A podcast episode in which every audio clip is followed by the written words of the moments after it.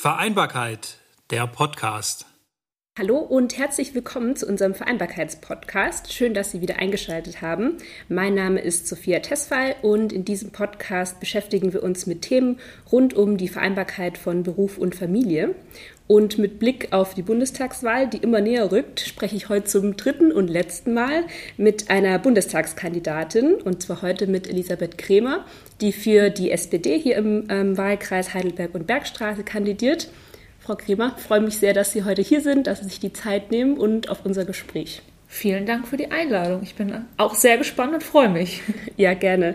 Ja, wir sitzen hier, ähm, gerade geht es ja mit äh, genügend Abstand und können uns aber persönlich sehen, was mich sehr freut. Ähm, Sie kandidieren ja zum ersten Mal für den ja. Bundestag und das jetzt gerade auch noch in Corona-Zeiten. Erzählen Sie doch mal, wie ist ähm, der Wahlkampf? Wie war das für Sie? Wie haben Sie, sind Sie mit Bürgerinnen und Bürgern ins Gespräch gekommen? Was, was war da so Ihre, was sind Ihre Erfahrungen? Also es ist eigentlich es ist total schwer oder deutlich schwerer als in den Wahlkämpfen, die ich zuvor nur als Wahlkämpferin mitbekommen habe, mhm.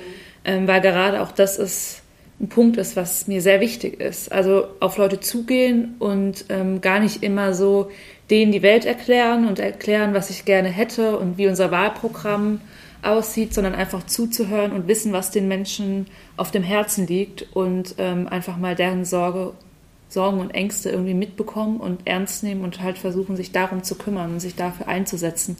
Und das ist natürlich unter diesen Umständen nicht so sehr einfach. Mhm. Ähm, deswegen machen wir ganz viel Tür-zu-Tür-Wahlkampf. Ähm, also klingeln, sich vorstellen und auch einfach mal fragen, was ihnen wichtig ist und was so auf, den, auf dem Herzen liegt. Ähm, natürlich auch die eine oder andere Online-Veranstaltung, wobei das natürlich ganz viel Arbeiten ja online und haben nur noch oder sitzen während der Arbeit am Computer, haben ihre Termine online und das ist sowas, es ist einfach schön, wenn man jetzt so langsam wieder Menschen kennenlernen konnte und ja, also in kleinen Gruppen und an großen Tischen ähm, haben wir uns dann auch getroffen oder habe ich versucht, Leute kennenzulernen, also Vereine und Organisationen ja. und solche Sachen.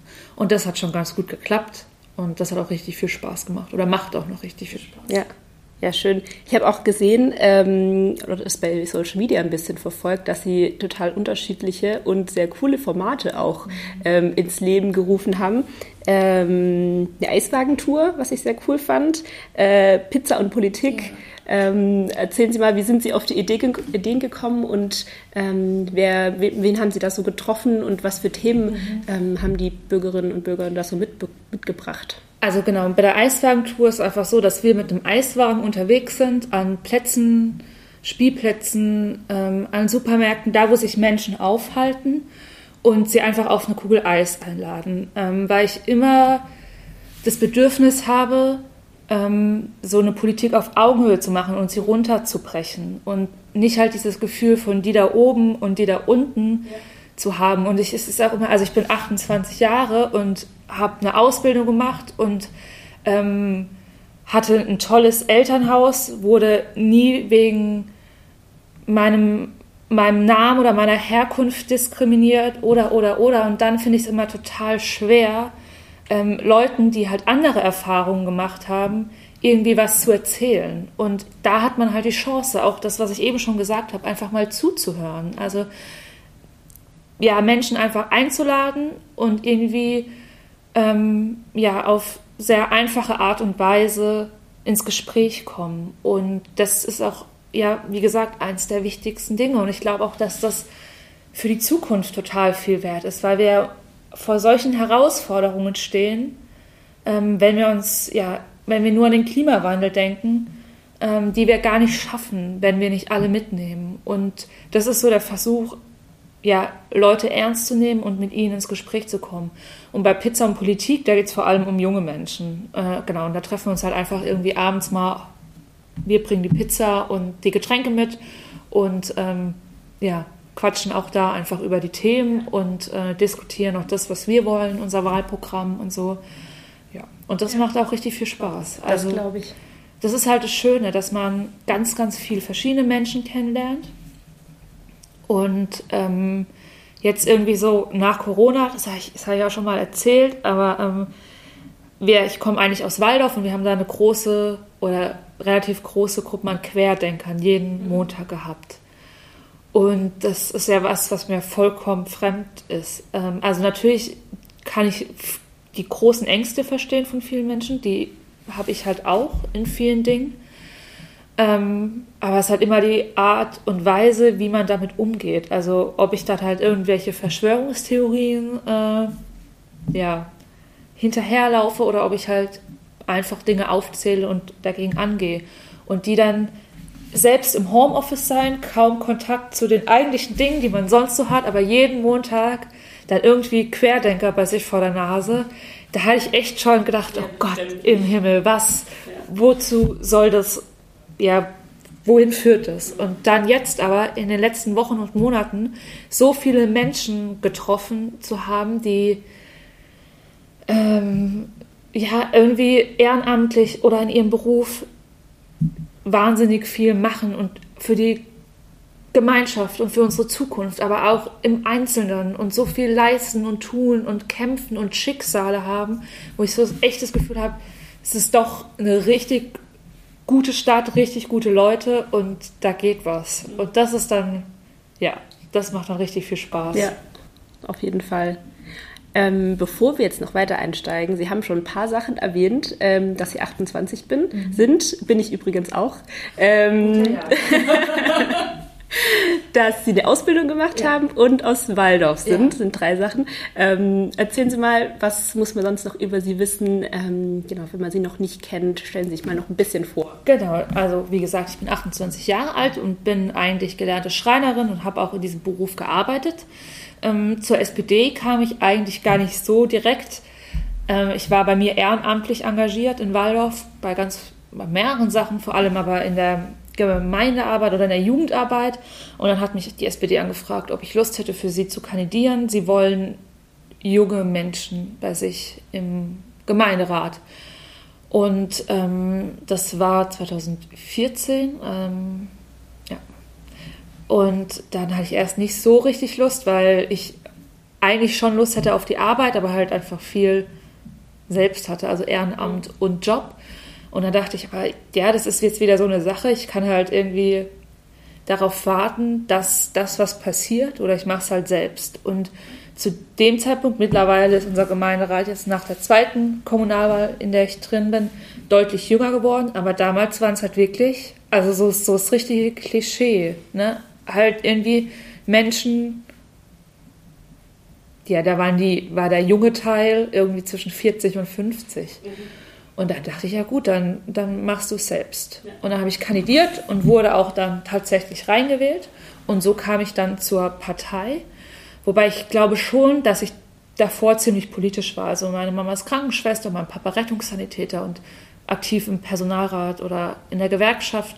Ähm, und das, also es wurde schon immer bei uns daheim diskutiert. Ähm, ja, und dann war ich erst so in der, bei den bei den Jusos aktiv. Wir haben im, in Weinheim, also auch im Teil dieses Wahlkreises, lange den Bundesparteitag der NPD gehabt.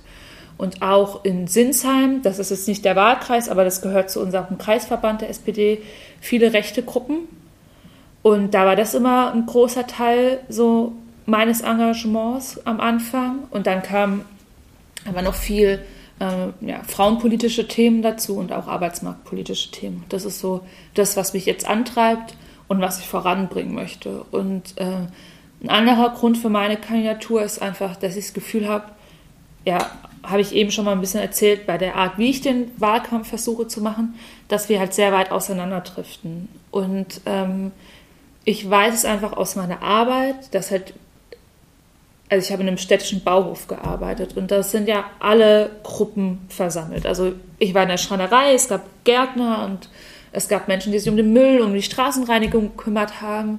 Und ähm, da gab es in diesem, in diesem Bundestag gibt es halt niemand, der irgendwie ihre Erfahrungen und ihr, ihren Werdegang teilt. Und das halte ich für ein sehr, sehr großes Problem, wenn du niemanden hast, mit dem du dich ja, vergleichen kannst oder der, der die gleichen Sachen erlebt hat oder diskutiert. Und ich kann das sehr gut nachvollziehen, ähm, wenn du das Gefühl hast, du ja, du bist einfach nicht vorhanden in diesem äh, Bundestag. Und das war für mich ein Grund zu sagen, dass ich kandidiere, weil mir bewusst ist, vor was für Herausforderungen wir stehen und dass wir dazu jeden einzelnen Menschen brauchen. Und ähm, ich hoffe, dass wir es hinbekommen, mehr Leute zu vertreten. Also es ist ja nicht mal nur die Berufsgruppe, es ist ja auch immer die Herkunft. Also es sind viel zu wenig queere Menschen im Bundestag, es sind viel zu wenig People of Color in diesem Bundestag. Und das halte ich für ein großes Problem. Und das war für mich ein Grund zu sagen, dass ich kandidiere, zu sagen, wir müssen diesen Bundestag vielfältig machen, wenn wir unsere Zukunft irgendwie gestalten wollen. Ja, und dann habe ich mich entschieden, das zu tun. Und äh, es hat bis jetzt auch ganz gut geklappt. Und jetzt warten wir mal die Wahl ab. Ja, schön. Ja, so lange ist es ja auch nicht mehr hin. Nee. Ähm, sind echt in den letzten Zügen. Total spannend. Ähm, ich würde gerne noch zu unserem Thema kommen, mit dem wir uns im Bündnis ja hauptsächlich beschäftigen, ähm, der Vereinbarkeit von Beruf und Familie. Und was auch ja ein total breites Spektrum ist. Also am Anfang ging es los mit äh, Kinderbetreuung und diesen Themen, aber da sind wir jetzt ja auch schon relativ weit, obwohl man auch gerade in der Corona-Zeit äh, ja gesehen hat, wie, ähm, wie wichtig die Themen sind und wie schwierig es für Familien wird, wenn diese sag mal, Basisdinge, äh, die man braucht, um Beruf und Familie vereinbaren zu können, nicht funktionieren. Ähm, wenn wir mal ein bisschen zurückgucken auf die letzten Monate oder anderthalb Jahre fast mit Corona, ähm, was würden Sie denn sagen, was ist in der Zeit gut gelaufen ähm, in Heidelberg und was hätten wir besser machen können? Ähm, genau, wenn Sie mal so ein bisschen zurückblicken. Ja, ähm, ich würde das gar nicht nur auf Heidelberg beziehen, weil das, was ich anspreche, ist eigentlich generell ein Problem gewesen. Ich würde mal mit dem nicht so guten anfangen. Ich habe einfach das Gefühl, was heißt, ich habe das Gefühl, ich bin mir sehr sicher, dass wir vor allem Kinder und Jugendliche vergessen haben oder nicht bedacht haben, beziehungsweise nicht so bedacht haben, wie sie es eigentlich verdient haben. Ich finde, es hat vieles gut funktioniert für das, dass es eine Situation war, die ja keiner kannte. Also wir hatten ja keinen Vergleich und konnten sagen, vor zehn Jahren hat das und das gut funktioniert. Mm, das mit dem Impfen hat bis zu einem gewissen Punkt gut funktioniert, wobei da jetzt ja noch vieles nachkommen muss. Ich finde, ähm, das mit, ähm, was wir auf Arbeitsebene oder unser Arbeitsminister geleistet hat und getan hat, war gut. Also die Kurzarbeit einzuführen, ähm, da Firmen zu unterstützen, aber auch ArbeitnehmerInnen zu unterstützen. Das fand ich wichtig und gut. Ähm, also, dass man den Menschen die Sicherheit gegeben hat, dass sie zum Beispiel auch nicht aus ihrer Wohnung fliegen, wenn sie jetzt gerade knapp bei Kasse sind. Das finde ich hat alles richtig gut geklappt. Aber was ähm, halt nicht funktioniert hat, ist, wie gehen wir mit Kindern und Jugendlichen um? Dass das in der, in der ersten Welle kann ich noch sagen, okay, das war, hätte man nicht anders machen können. Ähm, aber wir hatten jetzt halt, wir haben jetzt halt eine Generation, die einfach zu Hause saß und ähm, das mit der, mit der Beschulung hat nicht immer funktioniert und man kann halt auch nicht davon ausgehen, dass es in jeder Familie funktioniert. Also da sind wir ja gerade von vereinbar oder sind wir ja bei der Vereinbarkeit von Familie und Beruf, mhm. dass es ähm, mittlerweile in ganz vielen Familien so ist, dass beide Elternteile arbeiten gehen und dass halt dann nicht einfach jetzt jemand sagt, okay, kein Stress, bleibe ich zu Hause und äh, beschule meine Kinder. Das ist ja die eine Sache. Das andere ist, dass ganz viele Familien dahingehend gar nicht ausgestattet sind, weil halt einfach nicht die finanziellen Ressourcen da sind, dass jedes Familienmitglied einen eigenen Laptop hat oder braucht. Und ähm, das ist was, was wir vollkommen, ja, oder was man hätte durchaus besser machen müssen. Ähm, und wo ich jetzt halt Angst habe, und das ist halt auch ein Großteil landespolitisch, dass wir das jetzt halt wieder verpassen. Also wenn ich mir überlege, es ist nicht mehr weit, bis die Schule wieder beginnt, mhm. aber ich habe nicht das Gefühl, dass wir einen Plan haben, um so etwas besser zu machen. Also, ähm, und es betrifft vor allem ja Frauen, die dann oder die in dieser Zeit mehr gelitten haben als die Männer. Und ähm, das halte ich für einer der größten Punkte. Und ich habe halt auch immer wieder so das Gefühl, also es gab ja auch hier in Heidelberg die Diskussion mit jungen Menschen auf der Neckarwiese, wir hatten die bei uns vor ja. Ort. Ähm, aber wenn ich mir überlege, was ich halt mit zwischen 16 und 18 erlebt habe, also ich habe da meinen Schulabschluss gemacht und ich habe irgendwie den ganzen Sommer mit meinen Freunden entweder äh, im Schwimmbad verbracht und halt irgendwie freitagsabends bis 0 Uhr in der Nachtschicht, die gab es dann noch. Ähm, Und solche Sachen, wir waren auf Abschlussfahrt und es fehlt halt ja. einer kompletten Generation. Und das tut mir wahnsinnig leid, weil ich so, also wenn ich mir überlege, war das mit die beste Zeit in meinem Leben. Und danach, ich konnte ins Ausland gehen und so weiter. Und das haben die alles nicht. Und ähm, ich glaube, das macht ganz viel, weil du da so viele Erfahrungen sammelst und tust. Und deswegen würde ich mir wünschen, ähm, dass wir gerade das verstärkt in den Blick nehmen. Also wie gehen wir mit diesen jungen Menschen um? Ähm, wie bereiten wir uns vor bei ähnlichen Dingen? Und ähm, gerade Vereinbarkeit von Familie und Beruf, das hat einfach nochmal gezeigt, inwieweit wir da in vielen Teilen auch hm, zurückhinken, beziehungsweise einfach noch viel mehr machen müssen. Ja, würde ich auf jeden Fall so unterstützen. Wir hatten vor ähm, ein paar Wochen auch eine, ein Gespräch mit der Initiative Online-Lehre.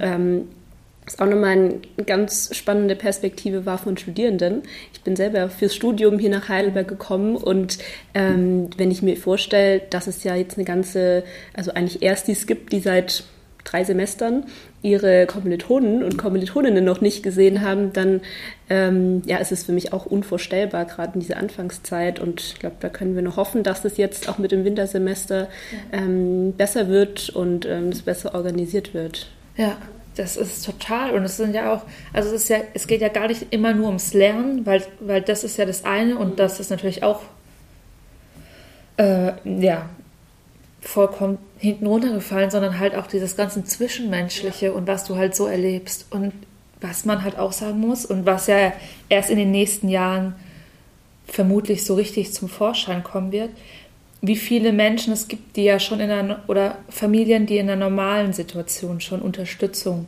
brauchen. Und vollkommen zu Recht und was ich auch gut finde, dass sie unterstützt werden. Aber ähm, wir werden ja von vielen Sachen noch gar nicht mitbekommen haben, was in Familien passiert ist. Also ähm, es ist von der einen Seite natürlich das Thema Gewalt. Das wird natürlich noch äh, uns, glaube ich, beschäftigen.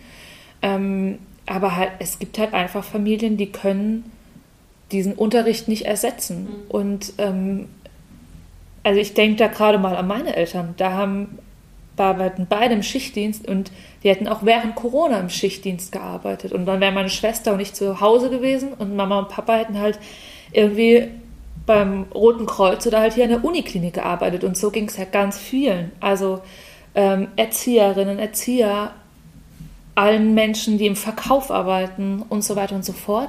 Und halt auch zu glauben, dass man, wenn man im Homeoffice ist, nebenbei noch seinen zwei Kindern irgendwie kurz das Rechnen beibringen kann, ist natürlich auch vollkommen. Ja, ja es ist halt, ja, funktioniert halt nicht. Ähm, und da hoffe ich, dass wir da ganz schnell und ganz dringend auch hier auf Landesebene einen Plan für die nächsten Wochen haben, weil ich einfach Angst habe, dass es nochmal so weitergeht und dann am Ende alle doch zu Hause bleiben. Und das halte ich für wahnsinnig gefährlich. Ja, absolut. Und ähm, wenn wir jetzt nochmal ein bisschen weggehen von diesen Themen, die in den letzten Monaten verständlicherweise auch so präsent waren für Familien und so ein bisschen größer gucken auf das Thema Vereinbarkeit und auch Gleichstellung.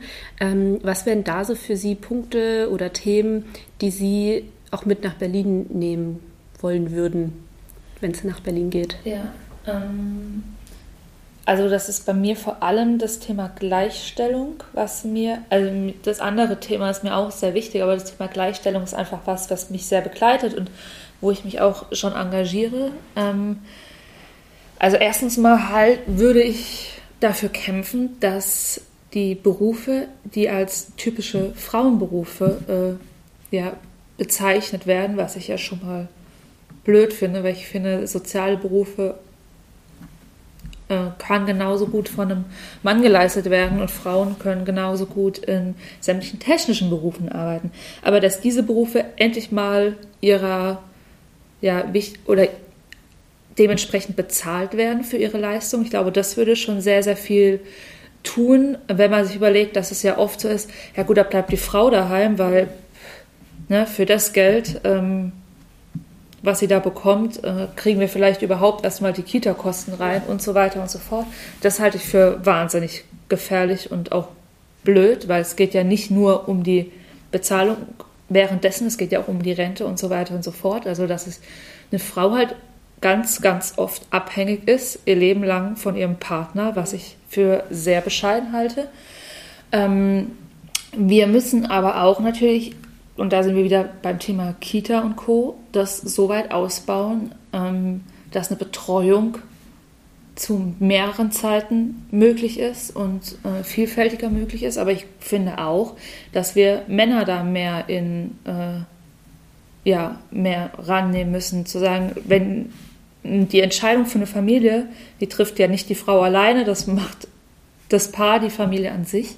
Und da muss klar gesagt werden, ähm, wenn wir Kinder wollen, dann ähm, musst du genauso viel leisten wie ich. Aber man muss halt auch ähm, Möglichkeiten schaffen. Und ich glaube, da können auch wir als Bund mehr dafür tun. Also zum Beispiel zu sagen, Männern wird es leichter gemacht, auch nach der Geburt eines Kindes zu Hause zu bleiben und ähm, sich darum zu kümmern. Und ähm, dass Elternzeit auch für den männlichen Teil der Familie ähm, zu leisten ist oder zu tun ist. Und ähm, ja, das sind so Punkte, die ich glaube, die man gut anpacken kann und wo man auch viel mit gewinnen kann. Also Frauen einfach stärken in ihrer Position und in ihrem Job.